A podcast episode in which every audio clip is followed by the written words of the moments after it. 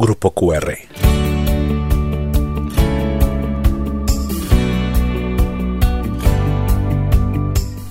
Ansiedad, depresión, emociones. Todo lo que necesitas saber y no te atreves a preguntar. Terapia en línea con Penélope Soriano. Conéctate y hagamos comunidad.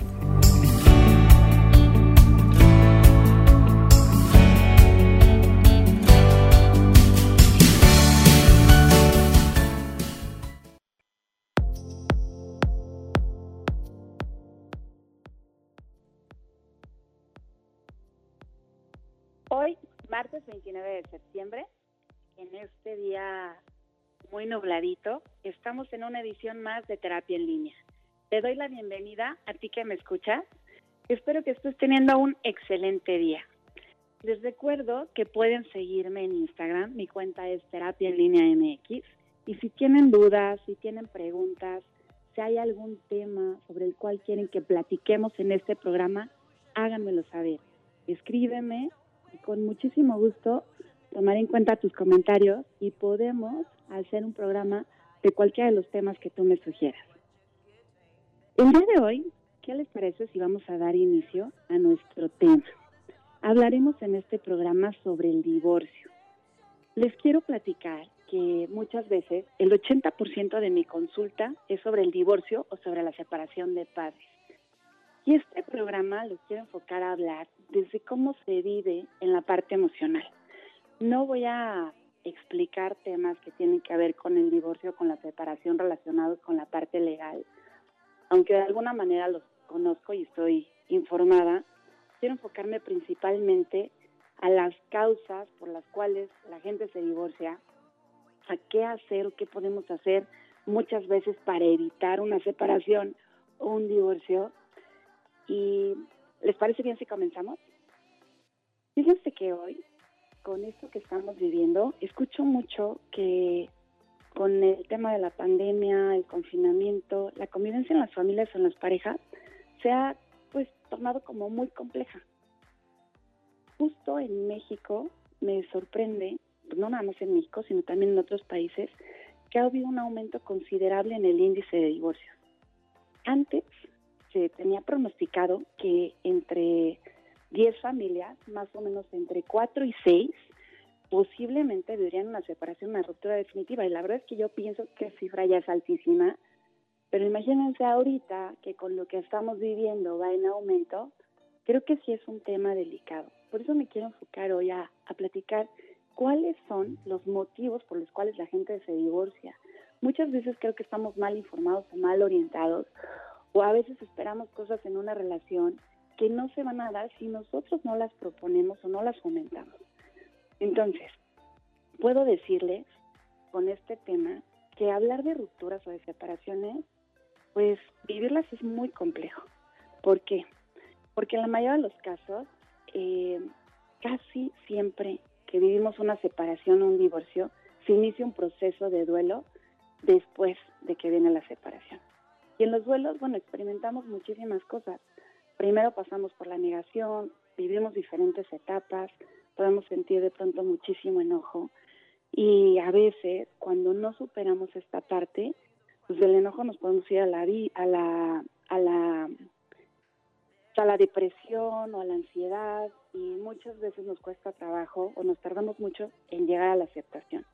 Pero a ver, ¿por qué nos está pasando esto? Miren, en la situación actual, como les decía antes del confinamiento, todos estábamos como muy acostumbrados o muchas parejas tenían dinámicas en las que su tiempo de convivencia era como muy limitado.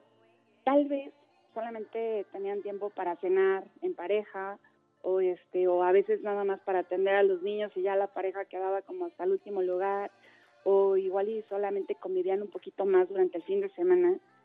Y bueno, lo que es muy común que suceda es que cuando nos vamos acostumbrando a la rutina, pues vamos dando prioridad a las responsabilidades, al dinero, a los hijos, pues a todo lo que nos va demandando el día a día. ¿Y qué creen? Que yo me doy cuenta mucho que nos vamos olvidando de nosotros mismos. Y por supuesto, tarde o temprano te terminas olvidando de tu pareja. Vas dando por hecho muchísimas cosas. Y de pronto van pasando los días, los meses y en ocasiones hasta los años. y parece que ya compartes tu vida con alguien que no conoces. Precisamente por esta razón, yo creo que en este momento, con el tema del confinamiento o la pandemia, muchas parejas no han podido soportar la convivencia que se ha vuelto pues súper intensa y que aparte es de todo el tiempo y todo el día. Entonces creo que por eso muchas parejas han dicho hasta aquí, ¿no? Y definitivamente punto final y se acabó mi relación. No sé si ustedes se han enterado o se han escuchado de este tipo de casos, no sé si sus amigos o sus amigas les comenten o familiares que se sienten o que se están viviendo de esta manera. Miren, son muchos los motivos, como les comentaba al principio, por los cuales las parejas se divorcian. Y quisiera compartirles hoy algunos. Lo que les voy a compartir es desde mi experiencia en el consultorio. Y quiero platicarles de esto por si se sienten identificados. O sea, si te sientes identificado o si te sientes identificada, por favor ponme mucha atención. Porque muchas veces este, no nos percatamos de situaciones que podríamos tener la oportunidad de resolver. Y aparte, miren, yo me doy cuenta de que la gente se divorcia y toma el divorcio como cualquier cosa. Pero este los problemas que se vienen después del divorcio son muchísimos, porque el divorcio tiene muchas trampas, que les voy a explicar más al ratito. Miren, algunos de los motivos que he visto o por los cuales la gente se divorcia, el principal que veo es que, ¿por qué se rompe la pareja o por qué se empieza a distanciar la pareja? Cuando llegan los hijos, la mayoría de los papás se sobreinvolucran en el rol de papás y dejan de ser pareja. Entonces, tiene que tener mucho cuidado. Todos jugamos muchos roles, pero sobreinvolucrarte en el rol de papás no permite que tengas espacio para la convivencia de pareja. Y algo que también veo que pasa muchísimo, a veces los papás se molestan por cómo le hablo al hijo, por no sé qué, y trasladan este enojo a la relación de pareja hay que tener mucho cuidado en que las cosas que sean de papás las vivan como papás y que le den tiempo y espacio a la pareja. Otro de los motivos por los que la gente se separa es porque el amor cambia. Evidentemente, esto es una realidad. Si nosotros nunca somos los mismos, nunca somos las mismas personas, no podemos esperar que el amor sea el mismo y que durante todo el tiempo lo queramos vivir de la misma manera. Miren, eso no pasa. Las relaciones hay que procurarlas, hay que construirlas. ¿Por qué? Porque si yo no construyo y si no sé también qué es lo que quiero en una relación, si no lo tengo definido y no visualizo eso que quiero, ¿cómo voy a poder mantener la relación que tengo? ¿Se identifican? ¿Les pasa? Muchas veces no sabemos cuál es la la relación, yo hasta a veces les digo, a ver, dime tres cualidades de tu pareja. Y se quedan pensando, eh, mm, bueno, que, que, o como que háganse esa pregunta, ¿cuáles son? Díganme tres cualidades, piensen en tres cualidades que tengan con, que tenga su pareja. Si las dijeron rapidísimo, los felicito, pero a mí me sorprende que es la persona con la que convives todo el tiempo, con la que estás todo el día y no puedes decir tres cualidades eso creo que es delicado. Ahora, otro de los motivos por los cuales también es muy frecuente que la gente se, se separe es por la responsabilidad. No sé si les ha pasado o se han sentido que ustedes llevan toda la carga de la relación. Y creo que la responsabilidad en las relaciones o en el matrimonio tiene que ser compartida. Evidentemente roles, hay roles que juega el hombre, hay roles que juega la mujer y que precisamente muchos de los matrimonios frenan también porque estos roles se dejan de jugar. Pero cuando la responsabilidad no es compartida, el que va llevando más peso llega un momento en el que trona y dice, hasta aquí y no puedo más.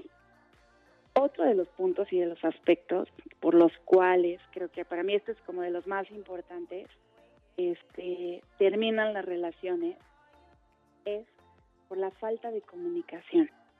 Miren, cuando no hay una buena comunicación en la relación de pareja,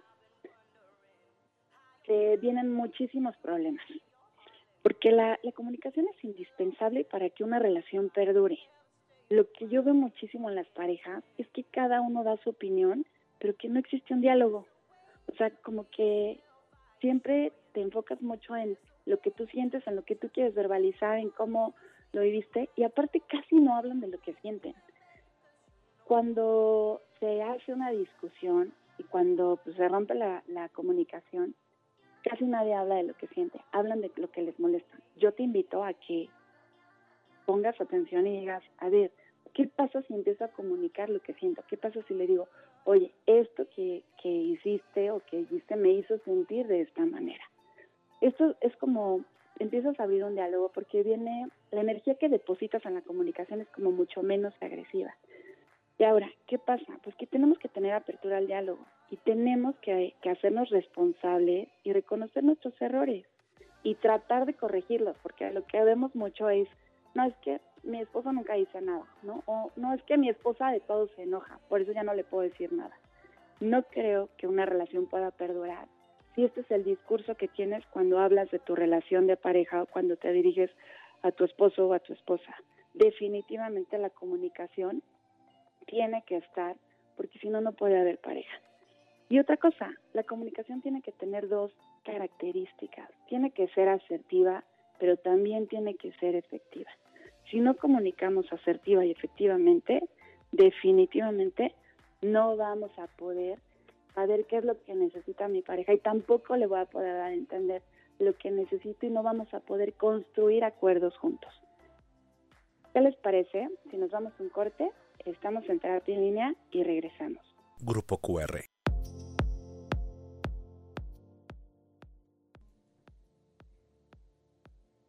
Estamos hablando de los motivos por los cuales muchas parejas terminan. Y otro aspecto muy importante es la sexualidad.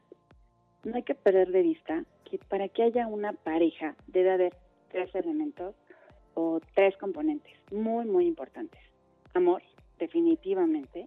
Comunicación, que es el que les acabo de decir. E intimidad. En otras relaciones puedes tener amor y puedes tener comunicación, pero solo en la relación de pareja es de vital importancia la sexualidad. Y la sexualidad tiene su propio lenguaje y sus propios códigos, y cada pareja la vive diferente. Y miren, la sexualidad nos acompaña toda la vida y tampoco se presenta de la misma manera en una relación. Es distinta durante el noviazgo. La sexualidad en el noviazgo es una, tiene características muy particulares. Es otra durante el primer año de casados y aparte es muy diferente cuando ya llegan los hijos. Estoy segura que tú que me escuchas, que has vivido un matrimonio, que tienes hijos, que estás en una relación, estás de acuerdo con estos puntos que acabo de señalar. Otro de los motivos por el cual también se fomenta muchísimo el divorcio es porque no hay un buen manejo con las familias de origen. De pronto, creo que la gente a veces no termina, o las personas a veces no terminamos de entender que cuando ya eliges formar una familia, cuando ya estás en un vínculo con tu pareja, claro que tu familia de origen va a seguir siendo importante. Y claro que va a merecer tu amor, tu cariño y tu respeto toda la vida. Pero ese respeto y ese amor que tú tienes para con ellos también es el mismo respeto que debes que deben de tener ellos para contigo. Porque lo que pasa muchas veces es que no te atreves a poner los límites adecuados con tu familia de origen y permites que tu familia de origen generen conflictos en tu sistema familiar actual. ¿Qué opinan sobre tus hijos? ¿Qué opinan sobre tu esposa? Que directamente le opinen a tu esposa si hizo, si no hizo, si es o si no es. Y esto empieza a generar como mucho conflicto entre las parejas. Entonces, es importantísimo que si esto lo están viviendo, identifiquen que si ustedes ya decidieron o eligieron tener una familia y una relación, entonces pongan límites adecuados. Miren, los límites, poner límites es de lo más sano que puede haber. Otro de los motivos, vean, igual y por aquí escuchan unos perritos, que estoy escuchando muy cerquita de aquí, pero bueno, nos van a acompañar. Miren, otro de los motivos es que muchas veces cuando la relación ya no está bien, pues se abre la puerta a la infidelidad. ¿Y qué pasa? Les puedo decir, pues ¿qué les puedo decir de la infidelidad? Este es uno de los motivos principales por los que las rupturas se dan de una manera tajante y sumamente drástica. ¿Por qué? Porque la confianza se pierde. Y recuperar la confianza es muy, muy difícil. Y aparte, cuando hay una infidelidad, es un dolor tan fuerte el que se presenta que de verdad sientes que algo te rompe por dentro y es muy, muy complicado, de verdad, restaurar una relación después de que hubo infidelidad. Otro de los motivos es el respeto. Cuando se pierde el respeto en la pareja y que incluso está relacionado o vinculado con el de la infidelidad, porque cuando tu pareja te falta el respeto, pues ya es muy fácil. Ay, perdónenme, estoy un poco ronca. Ya es muy fácil que este, pues que le abras la puerta como a ver qué pasa allá afuera, a ver si todavía te, te vives de una manera atractiva para otras personas. Miren, el respeto, cuando el respeto se pierde en la pareja, se acaba el equilibrio por completo y se desgasta muchísimo la relación. Es muy difícil mantener una relación en donde ya vives ofensas, donde vives humillaciones, donde hay violencia, pues definitivamente no se puede.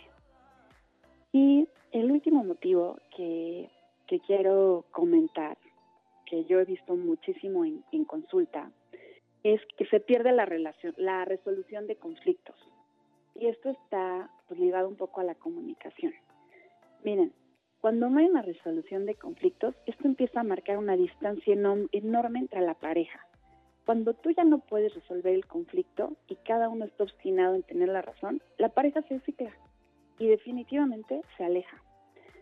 Recuerdo y tengo muy presente cuando estaba estudiando la especialidad en terapia de pareja, uno de mis maestros nos dijo que las parejas no evolucionan en la resolución de conflictos porque siempre creen que una de las partes tiene que ceder. ¿Cuántas veces tú en tu relación no has tenido que ceder para evitar un conflicto? Y no nada más en las relaciones de pareja, a veces en otros vínculos nos pasa de la misma manera.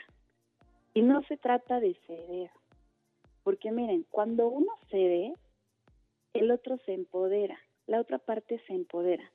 Y el que cede se siente en desventaja y muchas veces se queda resentido. Entonces, para resolver el conflicto no se trata de ceder. Si ustedes han venido haciendo eso, por favor, rompan con este esquema. No sirve y no ayuda para establecer una mejor relación de pareja. Lo que tienen que hacer es que las dos partes tienen que perder poquito para que gane la relación.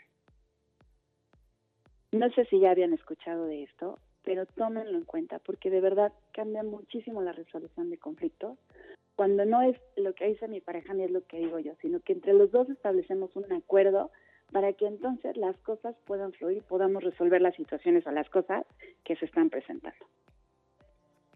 Estamos hablando de divorcio, pero a veces antes del divorcio se puede presentar una separación. Y la diferencia entre separación y divorcio es algo que les quiero comentar. Bien, en la separación lo que cambia es la convivencia entre la pareja como se venía dando pero no se rompe el vínculo matrimonial. A veces sí se hacen como ciertos acuerdos y hay consecuencias tanto personales como económicas, pero el vínculo, el vínculo matrimonial persiste. Pero también este tipo de separaciones muchas veces pueden ser una oportunidad para restaurar o restablecer la relación. Y seguramente si me escuchan puedes decir, ay Penelope, ¿cómo? O sea, si se va mi esposa o se va mi esposo y ya empiezan va a ser más difícil que estando fuera se resuelvan las cosas. Y miren, muchas veces he escuchado también a, pacientes o en los procesos terapéuticos que me comparten esto, pero no, es que no se trata de resolverlo afuera. Si él se va o si ella se va, ya no lo vamos a poder resolver. A veces hay situaciones de conflicto en las relaciones que si se quedan van a terminar tronando. Y en cambio, cuando la pareja se separa, evidentemente con este objetivo de restaurar la relación, permite que haya un poco como de aire, como que la pareja respire y entonces este enojo y este y esta confrontación que se está dando constantemente y todo el día ya no tenga lugar. Y cuando ya no tiene lugar, pues entonces sí puedes tener la oportunidad de utilizar este tiempo para reflexionar, para hacer un trabajo de manera personal muy profundo y para que esto pueda de alguna manera hacer que tu relación cambie o mejore pero desde la responsabilidad, porque lo que queremos cuando queremos restaurar una relación es que cambie el otro. Lo que quiero es que el otro deje de hacer, de decir, etcétera, etcétera. Pero no se trata de eso. Se trata de tomar este tiempo como una oportunidad para hacer una introspección muy profunda y entonces sí ver qué es lo que yo estoy depositando en esta relación, que no está siendo la relación que yo esperaba el día que decidí tenerla. Y el divorcio es una ruptura judicial y definitiva del vínculo matrimonial. Aquí sí se acaba. Miren, divorciarse o separarse es una decisión exclusiva de la pareja. Quiero mencionar esto porque siempre que estás en un proceso complejo en tu relación, aparecen muchísimas voces.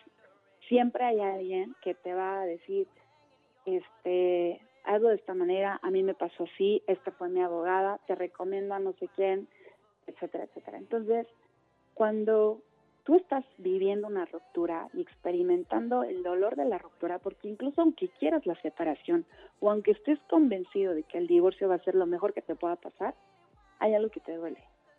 Y hace ratito que les mencionaba que se viene un duelo cuando, cuando se da la, la separación o el divorcio, es porque tú cuando te casaste o tú cuando elegiste esta pareja, tenías en mente un proyecto y un plan de vida.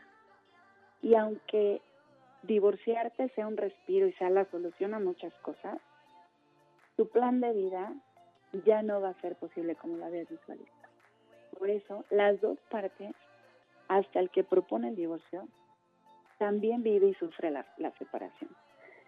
Y mira, les quiero comentar una, una, este, una cosa que me compartió una de mis pacientes que, que me encantó. Me dijo, Penélope, no sabes lo que pasa. O sea, te aparece la amiga abogada que te dice, te va a dejar en la calle, urge que tú des el primer golpe, te recomiendo este buenísimo, no se vale que, que no hagas algo. Aparece la amiga psicóloga, mándalo a la fregada, tú eres muchísimo más fuerte.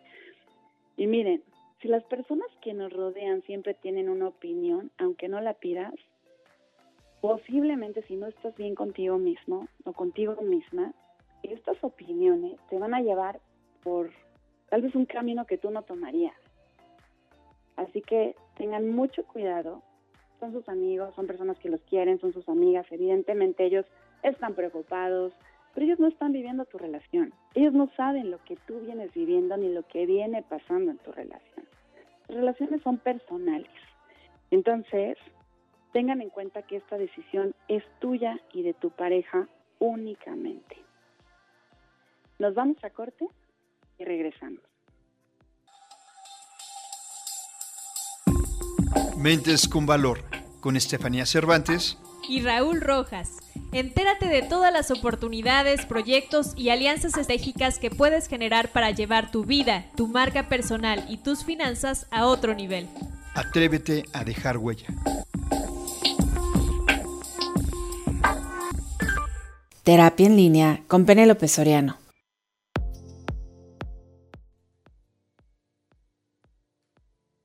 Estamos en terapia en línea hablando sobre el divorcio. Y les acabo de decir que esta decisión es única y exclusivamente tuya y de tu pareja. Que van a aparecer muchísimas voces, pero que es importante que no escuches o que no pongas atención a estas voces.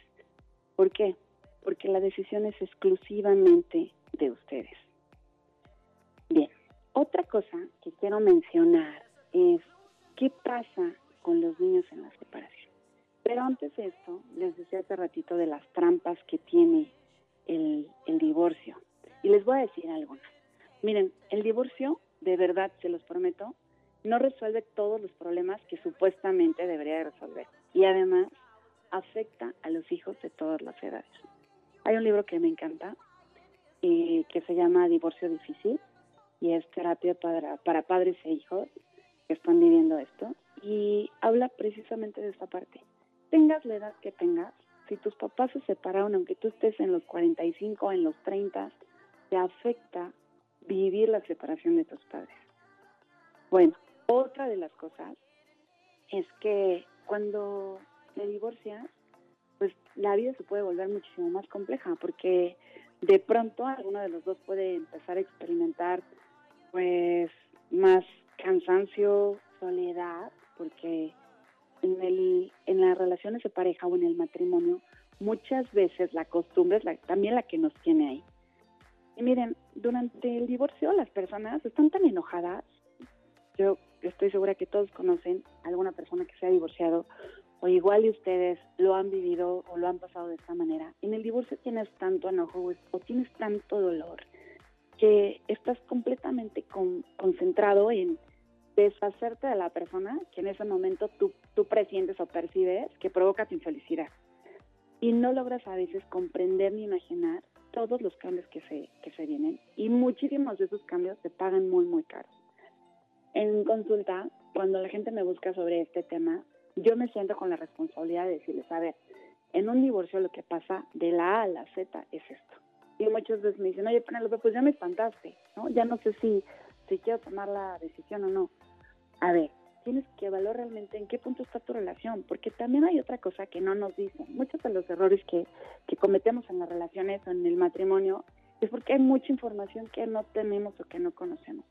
El matrimonio tiene siete periodos de crisis y estas crisis son adaptativas y cuando no las identificas, tu relación se acaba. Muchas relaciones terminan, muchas parejas se divorcian porque no identifican estas crisis. Y miren, divorciarse no es cualquier cosa divorciarse es una decisión de vida. Y aunque suene súper drástico y fatalista, nada de lo que conoces y vives ahora volverá a ser igual. Hay casos o situaciones en las que evidentemente el divorcio es inevitable, o sea, y a veces sumamente necesario, ¿no? Cuando hay violencia, cuando pues ya se viven cosas muchísimo más fuertes. Y de esta manera, pues vivir un divorcio pues, prácticamente puede ser muy liberador. Bien, lo delicado de todo esto es que la ruptura del sistema familiar, cuando no está bien manejada o cuando no es bien llevada, llevada trae muchísimas consecuencias emocionales para todos, para cualquiera de los dos cónyuges, o sea, para la pareja, pero también para los hijos. ¿Por qué? Porque miren, van a tener forzosamente que aparecer nuevas rutinas, nuevos escenarios y muchas cosas diferentes que a veces los niños afrontan con inseguridad y seguramente hasta con mucha tristeza. No saben, yo trabajo también con niños, no saben lo latente que es el temor de los niños con el tema de la separación. Muchas veces cuando yo recibo a los niños por primera vez, aplico algunas pruebas porque me importa mucho hacer una valoración. Y les pregunto sobre sus miedos. Y la mayoría de los niños me dicen que su miedo más grande es que sus papás se divorcien y pregunto y indago si hay problemas o conflictos familiares o si ven constantemente a sus papás pelear y muchas veces la respuesta es que no. Y también pregunto con los papás, pero ¿qué es lo que pasa? Que tienen amiguitos que están divorciados, que tienen amiguitos que les comparten cómo están viviéndose ahora en estas como nuevas familias. Y evidentemente, pues a los niños les da mucha inseguridad vivir algo así. Algunas personas creo que muy responsablemente, cuando están viviendo o pasando por este proceso, acuden a terapia para saber cómo manejar de la mejor manera y cómo tener herramientas pues a la hora de compartir la noticia de la separación con los hijos. Si tú en este momento estás pasando por un divorcio, por una separación, por favor pide ayuda. No solo la terapia es un recurso. Hay muchísimas instituciones, incluso el mismo DIF, en su departamento de eh, la Procuraduría para la Defensa del Menor y la Familia, ellos te pueden orientar y te orientan de manera emocional como legal. A veces yo les digo a mis pacientes que antes de buscar un abogado o antes de tal, primero vayan al DIF, porque muchas veces yo no quiero como juzgar o criticar a nadie en su profesión. Cada quien sabe cómo, cómo la lleva o cómo la vive, pero muchas veces sí escuchamos que te dicen, no, no, no, le vamos, ¿qué es lo que tiene? A ver, vamos a una lista de lo que tiene. Y a mí me lo, yo sé esto porque me lo platican mis pacientes. Y miren, en alguna ocasión con una paciente le dije, por favor, no lo haga, no tomes esta decisión. Y ya terminamos el proceso, los di de alta, etcétera, etcétera. Y pasaron muchos años y un día ella me llamó y me dijo, Penélope, te hablo para decirte que no puedo creer que después de cuatro años lo que me dijiste, todo se cumplió. Tengan en cuenta que si toman una decisión enojados, no van a tomar las mejores decisiones y las consecuencias más graves pueden terminar siendo para ustedes. Ahora, la familia se entiende como pues, la célula principal de la sociedad y ya no sabemos todo esto porque ahí aprendemos valores y ahí se construye como parte importante de nuestra personalidad. Y pues sí, la familia es prácticamente pues el pilar sobre el cual aprendemos responsabilidades y obligaciones. Y cuando somos niños, nuestra familia es quizá como el único espacio donde nos sentimos confiados, plenos, seguros.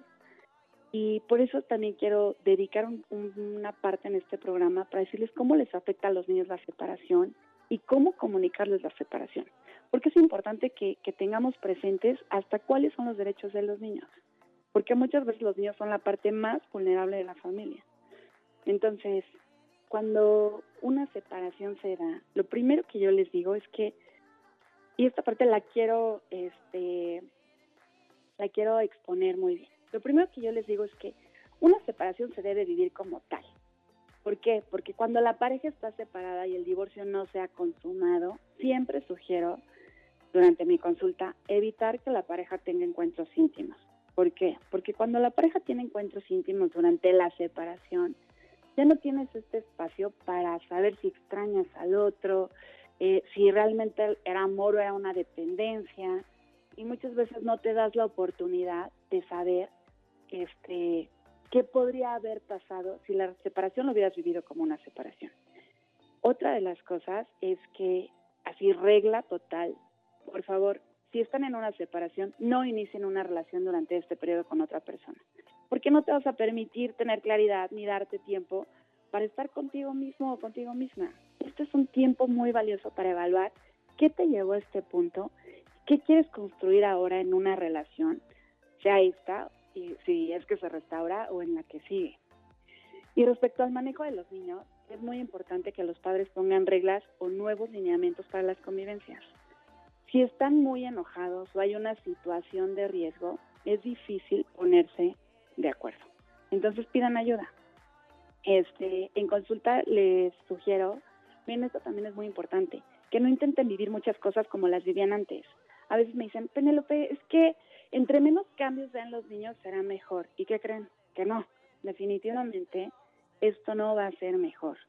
Con los niños hay que ser honestos y hay que utilizar el lenguaje adecuado. Y por ponerles un ejemplo, me dicen a veces este, los papás, pues ya no estamos juntos y sí, pero vamos a salir a comer en familia. Yo siempre sugiero que no lo hagan y no hagan las cosas o no, no traten de, de tener o de que permanezcan las rutinas que tenían antes. ¿Por qué? Porque esto hace muchísimo daño a los niños. ¿Qué pasa en los niños? En los niños se genera la fantasía de que sus padres podrían nuevamente estar juntos.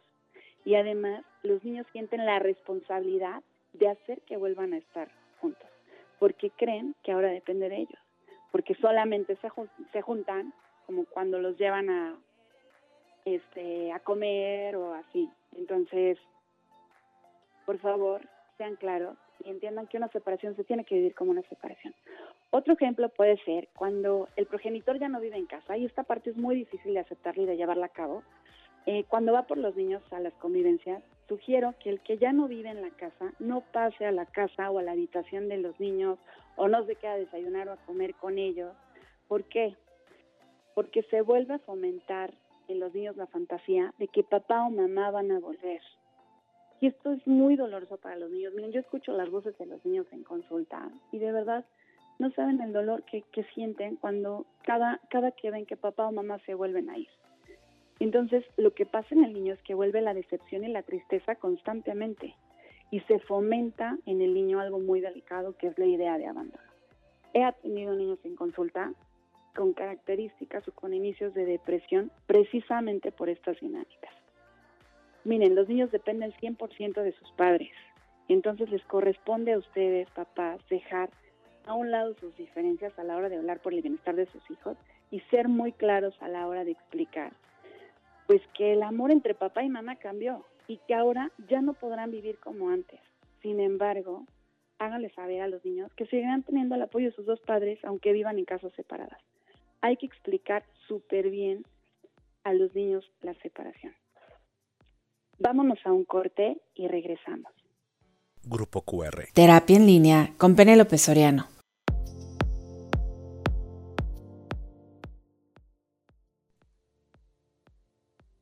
Estamos en terapia en línea y estamos hablando de cómo afecta el divorcio a los niños.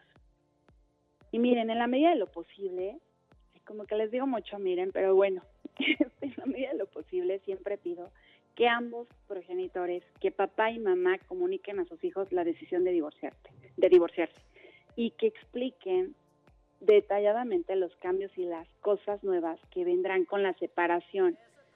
Es importantísimo aclarar que los hijos no son responsables de la separación, porque la mayoría de las veces, como les decía hace ratito, los niños se pueden sentir culpables. Entonces, expliquen muy bien, pero lo que queda prohibido, estrictamente prohibido, es decir cuáles son los motivos de la separación. No se vale, porque también lo he escuchado que lo hacen, este, tu mamá ya no nos quiere como antes, eh, o sea, no hagan parte a los hijos del dolor que ustedes están sintiendo por el motivo que se esté dando la, la separación. Y papás, tomen en cuenta los sentimientos y las emociones de, de sus hijos. Y sobre los derechos de los niños en el divorcio, se los voy a decir este, un poco rápido, porque, y me voy a detener solamente en algunos puntos, porque sé que son cosas que, que seguramente ubican perfectamente, pero que a veces nos cuesta trabajo poner en práctica. Mis papás no deben pelear frente a mí. Mis papás no deben obligarme a tomar partido por ninguno de ellos. Mis papás no deben hablar mal del papá que no vive conmigo. Y es muy común que esto pase, por favor evítenlo. Mis papás no me deben utilizar para mandarse mensajes. Dile a tu mamá, por favor, que tiene que estar en tal hora porque si no sé qué. A ver, establezcan ustedes, si ya decidieron terminar la relación, una comunicación, ya sea por correo, ya sea por WhatsApp, ya sea por teléfono, pero no pongan a los niños a mandar mensajes. Mis papás no deben reclamarme por el dinero que dan para mis gastos. Miren, no saben lo común que es esto. Dile a tu papá que no vas a poder ir a la escuela porque no te ha pagado la colegiatura. Lo escucho todo el tiempo, los niños me lo comparten, por favor no hagan esto. Mis papás deben explicarme las nuevas reglas tras la separación y qué va a pasar en Navidad, qué va a pasar en vacaciones y cómo van a ser los fines de semana. Por favor, entre más estabilidad tengan ustedes, más estabilidad y menos síntomas emocionales van a tener los niños. Mis papás deben brindarme amor y cariño y tiempo, no solo regalos, porque también pasa mucho esto, que el papá que ya no convive con ellos trata de compensar y entonces da todo. Y papás, siguen educando, ustedes siguen criando a sus hijos, así que no pueden caer en la compensación de solamente dar regalos. Este, papá y mamá me deben querer y me deben permitir el derecho a quererlos por igual, porque siempre pasan las separaciones que empiezan a castigar al otro con no te dejo ver a mis hijos. Y mis padres deben cuidar por mí. Mis padres deben cuidar de mí. Estamos platicando sobre ruptura, separación, divorcio y hay un punto muy importante, las nuevas relaciones a las parejas después del divorcio. Y aquí para mí hay una regla número uno, no presenten a sus hijos con sus nuevas parejas hasta que la relación sea completamente formal. Miren, si ustedes presentan a sus parejas al empezar una nueva relación, que no saben qué tan seria y cuánto tiempo va a durar esa relación, y ya involucran a los niños, los niños pasan por varios procesos.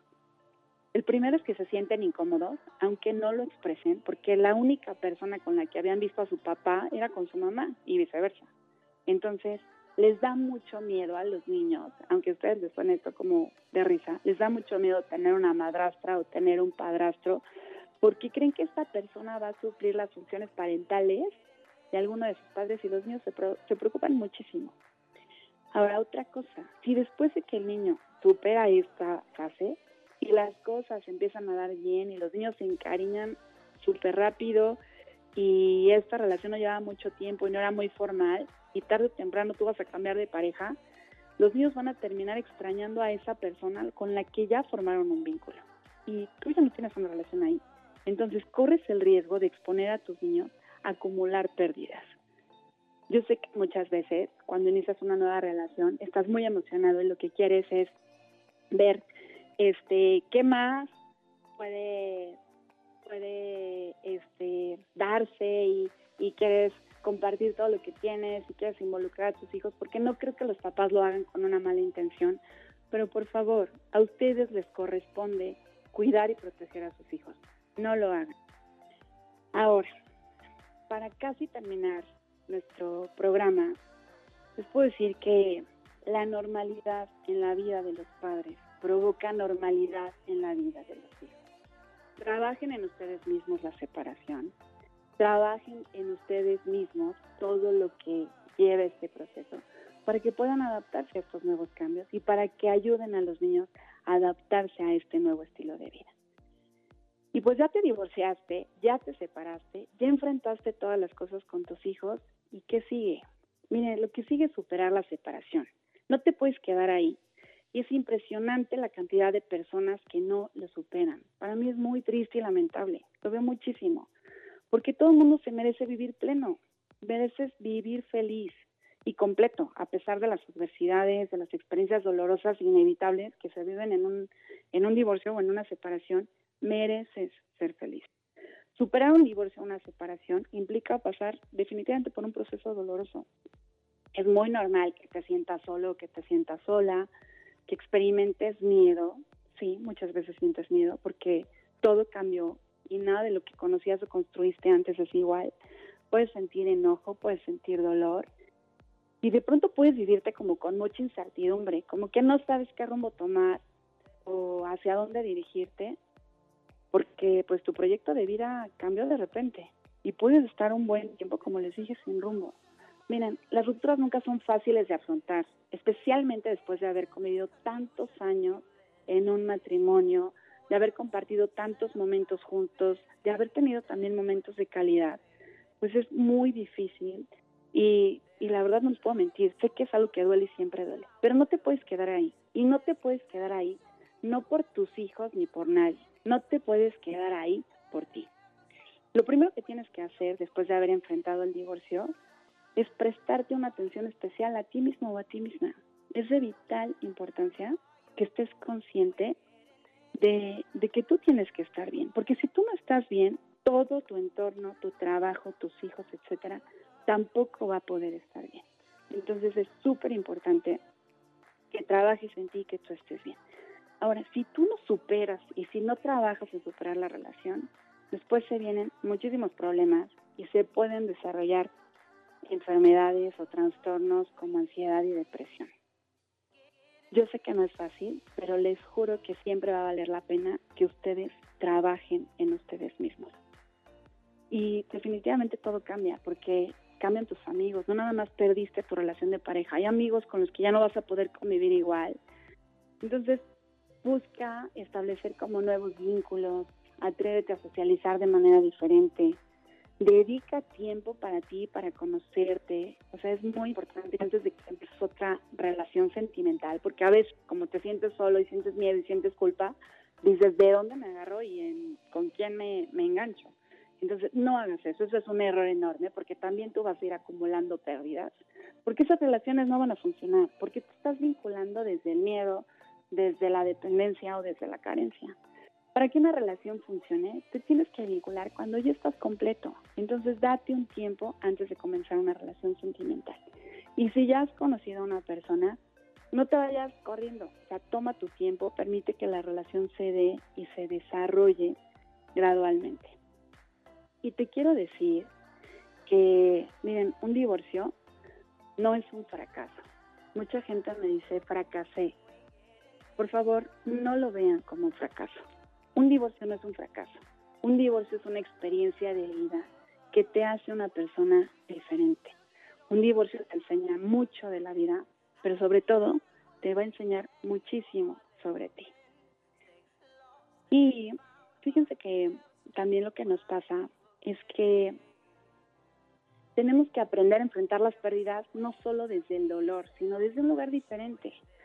Es difícil creer que después de haber llorado cada pérdida o de haber elaborado el duelo de cada ausencia, después de animarnos a soltar eso que viví, lo que sigue es otra cosa. Y lo que sigue después de esta pérdida es, es como el encuentro con, contigo mismo, con un yo diferente que aprende muchísimo de esa experiencia. Y aunque nos cueste trabajo aceptar que después de cada pérdida tenemos algo que ganar, no hay pérdida que no implique una ganancia, se los juro. No hay pérdida que no provoque necesariamente un crecimiento personal. Y bueno, hemos llegado al final de este programa. Les agradezco muchísimo que hayan estado hoy aquí, que me hayan escuchado. Les comento que pueden escuchar este episodio en Spotify. ya los pueden encontrar ahí. Si buscan terapia en línea, les aparecen los episodios que hemos tenido. Y no, y no olviden, porfa, seguirme en Terapia en Línea MX por si tienen alguna duda, por si quieren hacerme algún comentario, por si me quieren dejar sus dudas, sus temas, este, por favor, escríbanme. Los espero eh, la próxima semana a las 12. Y miren, la próxima semana quiero enfocar este espacio a los niños. Quiero platicar o hablar con ustedes de cómo se construye la autoestima. Les quiero dar algunos tips sobre la crianza y vamos a ver este si tienen alguna duda o si quieren sugerirme algo que les gustaría que hablara sobre este tema, porfa, escríbenme. Les deseo que tengan un excelente martes. Gracias por estar aquí.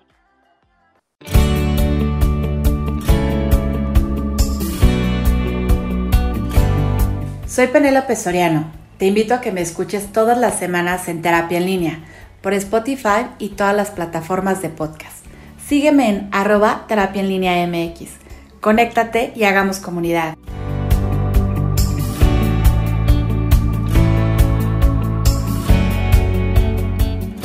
Terapia en línea, una producción de Grupo QR.